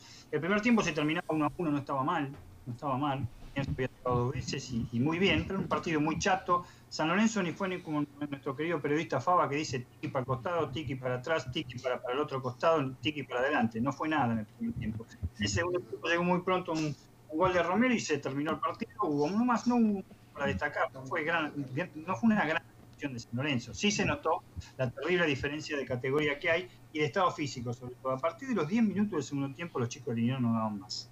No daban más. Y se notó muchísimo en, eh, eh, en la definición del partido por 3 a 0. Lo que viene, lo que viene es el partido con, con, con Colón, que realmente es muy importante, cancha eh, totalmente adversa a San Lorenzo, desde ya, ¿eh? integra uno de los elefantes, San Lorenzo, ¿eh? o sea, integra uno de los del cementerio, desde ya.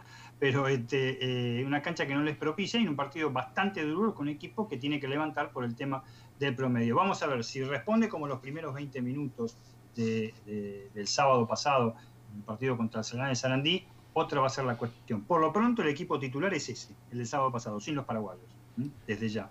¿eh? Con la defensa comandada por Braguieri y con el arco por Monetti, naturalmente. Vamos a ver si Peruggi juega, porque se retiró lesionado de, del partido con Arsenal y lo mismo pasaría con Bruno Pitón. Pero bueno, esperemos, un partido difícil, muy difícil para este, para este fin de semana para el conjunto azul. Bien, con, lo, con las con las este, con los refuerzos de San Lorenzo, ¿cómo, cómo, lo, cómo los ves? Quería destacar algo, faltaba uno, ese, Gordillo. Gordillo ah, sí, Jason Gordillo, de Deportes Tolima. Deportes Tolima. Eh, pero está bien que no lo dijiste, porque no lo conoce ni Mongo, a Gordillo, realmente. eh, es un refuerzo que realmente, ojalá por ahí me equivoque, pero realmente es uno de los colombianos que viene a San Lorenzo, que empezó con su trágica historia de los colombianos con eh, Almirón, que trajo realmente jugadores que lo único que hacían eran comer este, yo con papa frita. Sí, Dani, Gordillo integró el plantel de Independiente Santa Fe que le ganó la final de Sudamericana a Huracán. Sí, que no le ganó ni un partido, dicho sea de paso. ¿eh? Por penales. Le ganaron por penales, un equipo horrible, ¿eh? el de Independiente Santa Fe. Los refuerzos, eh, Bragueri lo cumplió en la primera fecha, Elías término medio, Melano me gusta la velocidad, nada más, pero no mucho más. Trojansky ayer jugó su primer partido, que llegó al transfer antes de, de empezar este, el partido, no anduvo muy bien. Son los refuerzos que pudo traer eh, San Lorenzo Almagro. Para mí el, el, más trascendente es el de Braguiri, desde ya. Para mí es el más trascendente porque necesita este, alguien en defensa que sea realmente el líder o trate de ser el líder de un equipo que defensivamente este, deja mucho que desear. Otra cosa no se pudo traer realmente. El tema eh, económico de San Lorenzo es este, bastante acuciante, a pesar que ha hecho una venta importante el chico Palacios este, a Suiza, que le va a llegar, puede llegar a dejar 6.300.000 dólares y podría llegar a, caerle algo más por el tema del, de Gaix ahora que está en el Benevento. Pero el tema económico en San Lorenzo es acuciante y se trajo lo que se pudo, que fue una medianía total en todo el libro de pases de, todo, de todos los equipos. Muy bien, sí, ya lo creo, ya lo creo. No, eh, no hay nombres rotulantes por ningún lado, yo creo. Yo creo que por ningún lado. Pero bueno, muchachos, ya es la hora de irnos. Pasó porque, volando. Porque se está viniendo en honor a la verdad con Raúl Graneros y lo seguramente nos va a estar empujando para que salgamos de este estudio lo más rápido posible. Así que, muchachos, no me queda más que agradecerle. Gracias, Galito, por haber estado. Gracias por la operación técnica al señor Nicolás Olaechea. Gracias, Dani, por estar. Gracias, Carlitos Arias. Gracias, Trapito Gesaga. Eh, les mando un fuerte abrazo a todos, que tengan un gran fin de semana.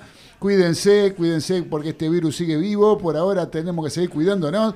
Y les agradezco a todos los maricales que estuvieron conectados, que les cuento que la semana que viene, el próximo lunes, a las 21 horas, nos volvemos a encontrar en el aire de Radio del Pueblo, AM830. No se vayan, que ya viene Raúl Graneros con honor, en honor a la verdad. Abrazo de gol para todos, los queremos mucho. Chau. Chau, chau.